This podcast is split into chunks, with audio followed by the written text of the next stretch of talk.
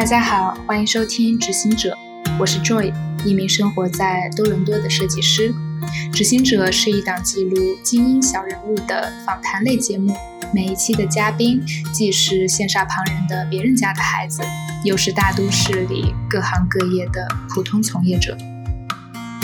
今天的嘉宾尔东城大叔任职于最近频上热搜的传说中的万豪国际酒店，现任资深品牌经理。陈大叔的履历很独特，他在山东的一个二本大学度过他的本科生涯，硕士也只是在美国一所不知名的州立大学度过。然而，就是这样一个常人眼中看似毫无背景的普通男孩，过去七年的职场履历却非常的耀眼。从广告界老大哥奥美，到国内某知名互联网独角兽，再到全球最大的酒店品牌万豪，这位年过三十的沪漂大叔，几乎染指了一个品牌从业者所向往的所有职场圣地。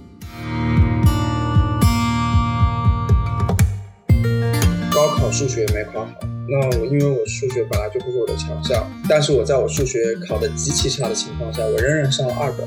我的研究生也不是什么那种声势显赫的名校，但对我来说，我当时选择这所学校是因为我看中它的研究生排名非常的靠前。我在学习阶段所获得的那种就是历练，也不比任何的所谓的名校出来的人少。那我我觉得排名这种东西也是人给的嘛，但是实际上你更关键在看于说你自己得到了多少。我觉得我从大学毕业，然后再读研究生，然后再到纽约工作，然后再回国找工作，然后再从 agency 到甲方这样的一条路，我觉得是水到渠成的。我并没有很在意说啊，因为我是一个二本大学毕业，然后今天我来到世界第一大的国际酒店集团工作，我就觉得自己哇，千金散去还复来这种感觉，没有。在今天的节目中，陈大叔将与我们分享众多行业轶事，他对于甲方、乙方、广告圈及互联网的见解与反思。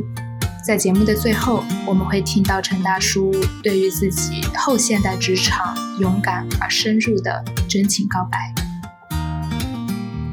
这些公司他们会做这样的广告，以及会有这样的策略的背后是什么？就是一群不愿意思考。想要就是迅速的攻占消费者心智，就是想要赚快钱。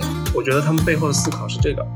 我更愿意的是去成为一个领域的专家，然后去更好的学习，更好的去 output 我的一些想法或者是工作之类的。我感觉未来我一定会是个自由职业者。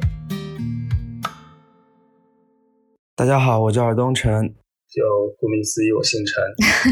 我是一个。曾经立志做新闻从业者，最后转做了公关，最后又混迹到了广告公司，最后现在在酒店行业，从媒体到公关公司，再到广告公司，再到甲方，整个的这样的一个转变，这大概是我职业生涯的一个归纳和总结吧。嗯，谢谢尔东城大叔，请问你能不能就是简单介绍一下万豪是一家什么样的公司呢？万豪是世界上最大的酒店管理集团，你可以这样理解啊。它一共有旗下有三十个酒店品牌，在去年跟喜达屋合并之后，成为了全球第一大的酒店管理公司。我现在在的部门是万豪的品牌部，啊，万豪一共有三十个品牌嘛，其中有二十，我记不清楚具体数字是二十五还是二十七个品牌在国内已经都有酒店。根据我们万豪的品牌划分，就是分成了不同的等级的酒店。然后我们品牌组所做的事情就是做 brand marketing 啊，然后 brand management 等一些就是比较传统的这种品牌管理、品牌市场营销的工作。嗯，什么是 brand marketing 和那个 brand management？那就例如说拍电视广告、拍品牌视频，然后做一些活动 campaign，然后跟一些啊不同的品牌跨界合作，跟一些平台跨界合作，然后宣传我们的品牌，这都是 brand marketing 该做的事情。那 brand management，因为酒店不同的品牌有不同的品牌标准，那不同的品牌标准就有很多的细节的问题，例如说 logo 怎么用。整体的设计风格是什么样子，市场传播语言的痛调是什么样子等等，这就属于 brand man brand management 的工作。那我的日常工作大部分时间都是在这两者之间，应该说百分之百的都是在这两者之间处理。对，就是我要面对酒店实体酒店，他们有很多的问题会来问我。除此之外，我还需要想怎么样去 promote 我自己的品牌，怎么样去让更多的人看到我的品牌，了解我的品牌。一般这种大型公司的品牌部门，你们是怎么样去团队协作的呢？这个也是要 case by case 来看。有的品牌，他们品牌组建立的比较完善，有自己的 agency，然后有自己的就是工作流程。那这种时候，更多的对于甲方的人来说，要做的就是去做一些比较上层的一些把控，因为比较细节的事情都会有 agency 或者是手下来完成嘛。还有一些甲方，其实像万豪的品牌部，他们并没有很悠久的历史。呃，因为去年有一次大的合并嘛，所以品牌组在中国设立这个它的分支，其实历史也不是特别的长。那在至于现在在中国的这样的一个情况，大家都还在一个适应阶段，毕竟是两个公司刚刚成立，所以还有很多东西需要去探索。所以对于我来说，我自己也在不断的摸索当中，在调整，然后在学习这里的生存之道以及工作方式。对。嗯，你刚刚提到了甲方啊，你觉得就是之前在广告公司的经历和你进入这种像万豪作为一个甲方的一个内部品牌部门，两者之间会有什么不一样的地方吗？就是最大的一个感受就是，曾经在乙方你会觉得做完一个 case 就是做完了，但是我发现在这边会有一种感觉，就是你永远做不完事情，但。如果我还抱着以前那种思想，就是说不做完事情不下班，那我就永远都无法下班。所以久而久之，我也慢慢接受了，有一些事情我可以慢慢的存着，慢慢的根据它的优先等级、重要顺序，然后依次来完成。嗯，为什么会这样呢？乙方做事最终目的是为了卖方案，而甲方做事最终目的是为了把事情做出来。说句通俗点的话，例如说，在乙方，你想了一个方案，你无论他想的天花乱坠或怎么样，你只要能把它卖出去，这个 case 你就成功了，你钱就收回来了。但是对于甲方的人来说，你最终目的是为了 drive business，所以你有一个好看的方案，这是只是第一步，后面怎么把它实行，怎么样去变现，怎么样去承诺，这些才是甲方更注重的事情。然后以前在乙方的时候会觉得，哦，好像我对了客户，那客户我就认为我认识了甲方。但是到了甲方之后，发现原来甲方里面有更广阔的天地，就是做任何一件事情，好像并不是一个人可以拍板做决定，而是需要很多 stakeholder 都要 align，然后大家都要同意。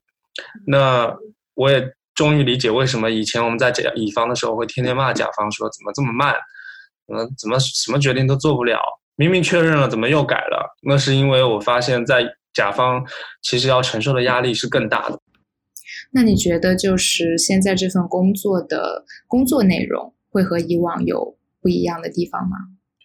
呃，没有什么太大的不同。说实话，这也是为什么我能够就是从前面的工作然后过渡到这份工作来的原因，就是因为呃，我。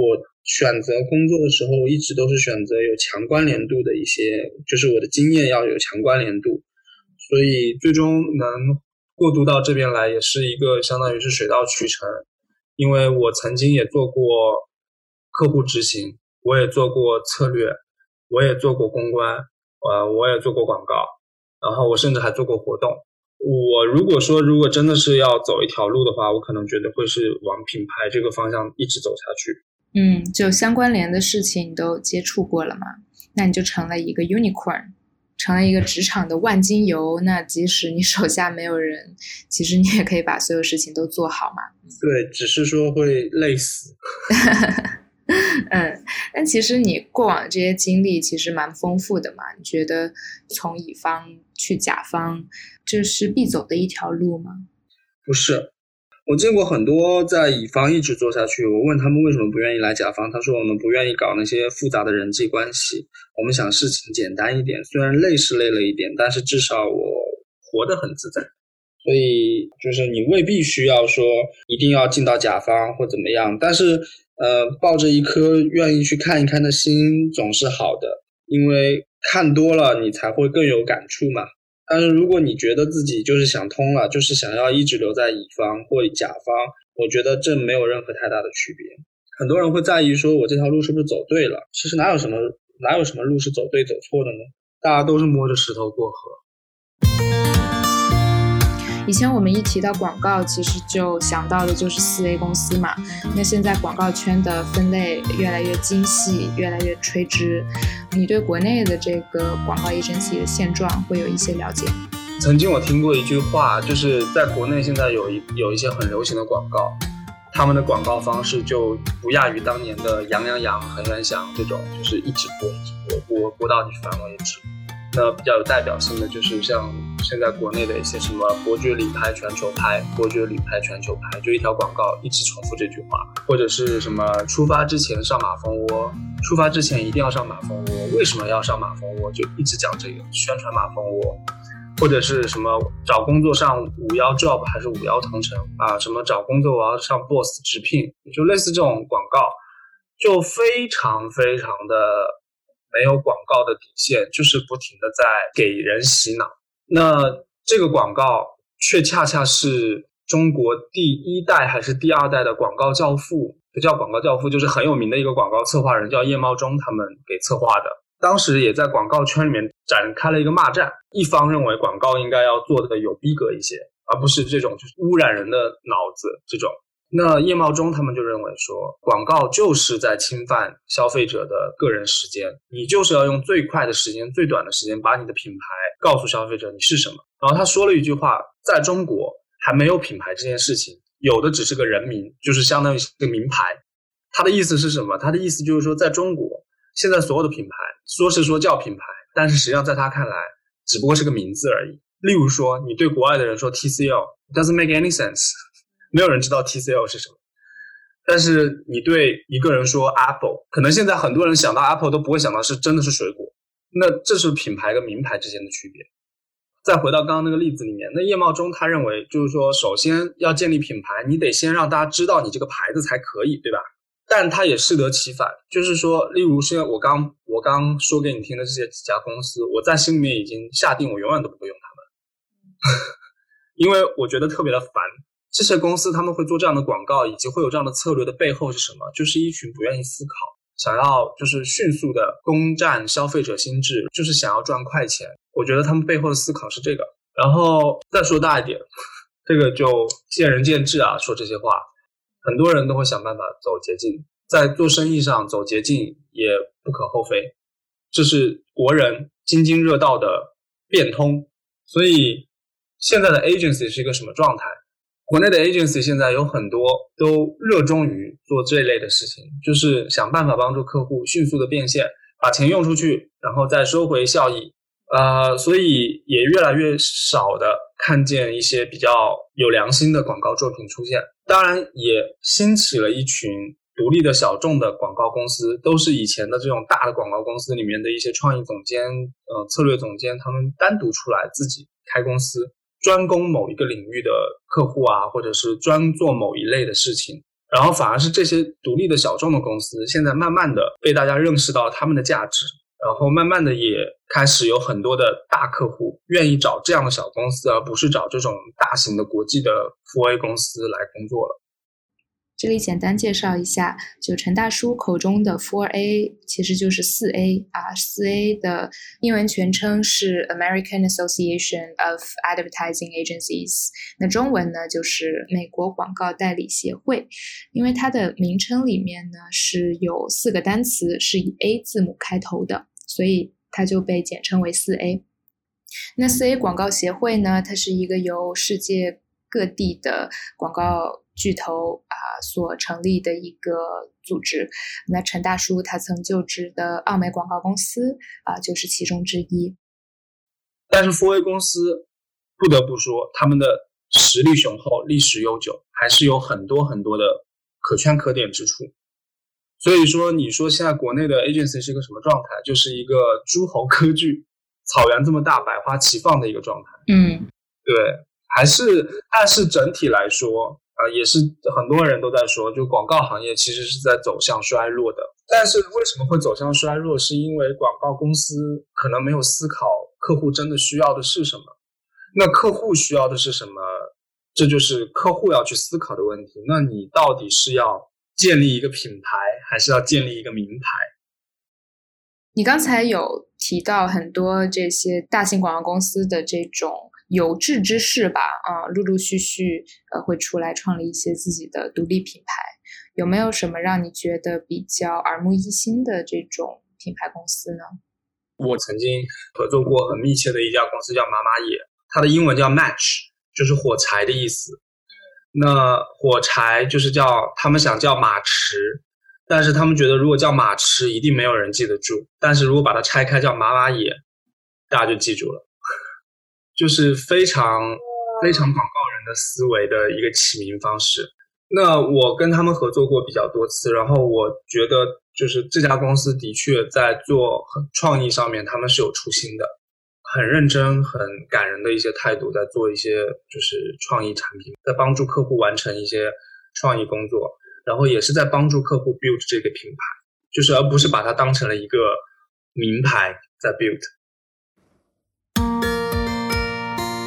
从一八年初至今，陈大叔来到甲方已经将近有两年的时间了。在来万豪之前，他曾在一家互联网创业公司待过一段时间。呃，进入到上一家公司是一家互联网创业公司，也算是这个行业里面的老大吧，毕竟是他们开创了这个行业的。我感觉最大的点就是文化完全不一样。然后甚至会觉得很多地方难以适应，这当然也是我最后离开的原因。就我会觉得在这家公司里面做很多事情都让你很不习惯，然后让我觉得流程系统都没有。然后，嗯，因为公司有投资人的压力，所以背负的压力就是超出一些就是正常的职业该承受的这种压力。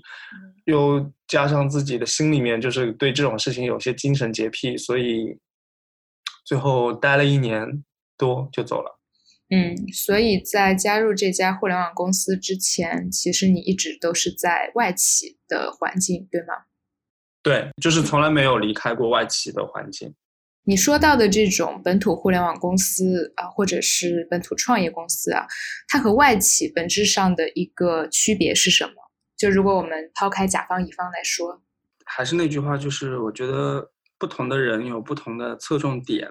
我我这个人对公司文化环境是很看重的，然后对公司的专业度、系统化等等这些事情是很看重的。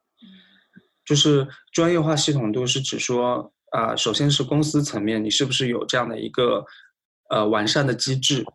然后你是不是这是从公司层面？那从人的层面，就是跟你对接的不同的部门的人，他们是不是够专业？就大家是不是用同一种语言在讲话？那我觉得互联网创业公司，首先它站在风口浪尖，然后机会很多，大家都在烧投资人的钱，压力肯定很大。那在压力大的情况下，大家在做事情的时候，是不是依然能够坚守自己当初设立这个职位的这样的一个目标？这是一个很大的问号。本土的这种互联网公司，它就在我看来，啊，表现出来的几个特点就是：首先没有系统化的管理，然后非常的狼性。像我是做市场岗位的，我本不应该承受任何销售压力，但是因为他们这种互联网公司有产品要销售，那到了呃业绩指标不好看的时候，公司竟然会强制要求每个部门每个人。每个月必须卖部分产品，那呃，在我当下的那个阶段，我感觉可能那种环境不是很适合我。首先，我说了，我不是一个希望说在这个行业有个，或者是说希望爬到什么顶峰啊，或怎么之类的这样的一个人。所以，互联网公司那种狼性竞争关系让我觉得一点都不适合我。我更愿意的是去成为一个领域的专家，然后去更好的学习，更好的去 output 我的一些想法或者是工作之类的，而不是需要天天被一些数字盯着，然后被公司的这种高压政策给压着。嗯，狼性文化在互联网公司应该算是非常普遍的吧？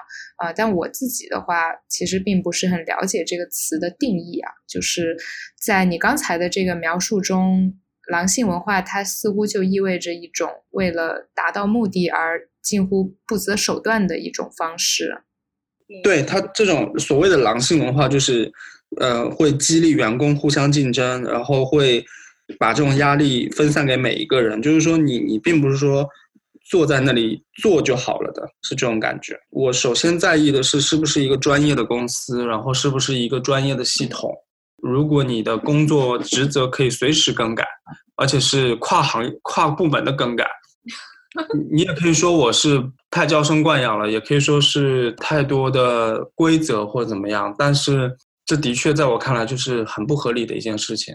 例如说，如果你让我卖，可以，那我卖掉了，你是不是要给我相应的销售提成？你没有给我，你不给我，你又要让我卖，并且加上一个帽子说，如果不卖就会有被 fire 的危险。那这就在我看来就不是一个就是公平的对话。嗯，对，所以这是我的出发点。你从就是毕业到现在，呃，工作已经。多久的时间了？现在已经工作了有六年，第七年了。这是我工作的第七年，对。嗯，会有七年之痒吗？有的，每天都想辞职，然后不想工作。哇，可是你现在已经就是做到一个经理的级别吗？对，我觉得这个要看不同的人想要的东西是什么。就对于我来说，我对于在一个公司里面不停的往上爬。啊，例如说你从一个小白，然后爬到经理，再从经理爬到总监，再从总监爬到副总裁，呃，最后变成这个领就被变成这个职位上的一个 top 的 leader。很多人可能会对这种事情有执念，但是我个人对这种事情是没有什么执念的。呃，我更加在乎的是我能不能在一份工作当中，呃，学习到东西，然后是不是能够让自己的人生经历更丰富。如果都不满足这两条的话，有一天我可能会选择不会做这种固有意识里面对于工作的这种工作。我不太适合就是走这种所谓的传统的职业道路，所以我现在出现了对传统工作的一种就是有一些倦怠吧。嗯，那从一到十分，你会给现在自己的职场打多少分呢？如果是真真实的来说，我可能对于现在的整个职场状态，我打分可能是三分或四分。嗯，分蛮低的，但是为什么能打到三分呢？为什么？至少现在在做的东西还是自己比较擅长，也比较感兴趣的，也是自己一直在做的东西。但为什么打这么低的分呢？是因为总觉得。就是职业好像不是你想的那种单纯的职业，它还涉及到很多人际关系、行为处事，还有因为就是坦白来说，每个人都有自己的 agenda，对。然后你怎么样去满足别人的 agenda，这是一个功课，这也是一门学问。然后这些 agenda 里面有些是 offline 的，是可以拿出，是不能被别人知道的；有些是 online 的，就可以放在台面上说的。我我看事情比较喜欢看本质，我觉得这都是人心欲望所导致，所以在这种事情上面可能就会出现一个矛盾，呃，然后久而久之就觉得说，只要有人的地方就会有江湖，呃，就这种感觉。在这么多家公司工作，然后也经历了很多行业，就我我可能思想比较老年人一点，就是我会觉得你追求的这些东西无非是虚空一场，何必如此执着？在公司里面，就会看见有一些人可能为了一些利益啊，或者是为了一些事情，就做出让我不是很欣赏的一些事情，甚至有的时候要波及到我。那这种时候，我就会觉得不想在这种环境里面与其产产生连接。我觉得你说到的这种自我提升与成长，它跟你在传统行业的管理层往上升其实并不冲突啊。嗯，不过可能就像你说的吧，可能这并不是你所感兴趣的事情吧。那你能不能说说看你所追求的未来是什么样子呢？嗯，我现在没有很清晰的一个对于未来的一个规划，但是有一个影子，就是我感觉未来我会做的一件事情是会和很多人分享我过去的一些经历，或者是我多年在职场里面的一些领悟和得着。嗯，我都不知道这个东西是什么，就是我都不知道会不会有这样一种职业形式存在在现在的观念当中。但我感觉未来我一定会是个自由职业者，然后我感觉我未来的工作和分享不同的故事和人生经历是有很大关系的。对，很抽象，我自己都不知道是什么在是。但是你至少会有一个雏形，是吗？就是嗯，觉得它是什么样子？是个影子。连雏形都不是，就像是一个说你你你向着大海在那呼喊，说希望在远方大声的向你呼喊，但是希望是什么你不知道，但是你至少知道那里好像有个希望那种感觉。你觉得就是在职场中年龄瓶颈存在吗？年龄吗？有的呀，肯定有的。例如说，我现在身边有一些就是。三十左右的呃未婚未孕或者是已婚未孕，他们找工作明显就很难。嗯，你说女性吗？对的。嗯，那就是年龄本身呢？年龄本身也难的，因为现在就是我感觉现在已经进逐渐进入到是九零后的天下的时候了。其实我自己有焦虑的，我在想，我到了三十五岁之后是会不会就失业啊，会不会 fire 掉啊，或怎么样的？我有想有考虑过的。因为最近国内就是很多这种呃文章啊，就是说什么四十岁的程序员然后被裁员，什么时代要抛弃你，连声招呼都不会打，什么这种 这种话，无良媒体嘛？没有，他们三炮也是在反映一种，我觉得他们是在反映一种就是社会现象。对的，是这样的。我感觉我们这个行业的人其实呢想的没有那么长远。就是大家都比较偏向活在当下的一种感觉，所以大大家更多的时候还是在想着说怎么样，就是过好每一天。然后这个这个行业的人都比较的年轻，比较的怎么说，比较的心态没心没肺吧，心态比较年轻一些，想要找更好的工作啊，然后怎么怎么怎么样。对，因为我是一个属于很容易焦虑的人。所以我会觉得压力还挺大的，就是我会觉得这件事情如果我没做好，就是我自己的事情。有一句话叫“你有一个就是你自己的牌子做瘫掉了”，但这也是一种正面的压力嘛？也不是，其实不是，就是很多时候是一些没必要的压力。但这就是人的性格嘛，你得自己去调整，但是很难很难去调整，就是你总是想要握住一些什么东西，总是要掌控一些什么东西。在陈大叔的风光背后，他也有许多令我感同身受的真实而矛盾的职场诉求。他似乎身处一种特殊的职场困境里，既充满了衣沾不足惜但使愿无为的傲气，又时刻环绕着世俗压力的困境。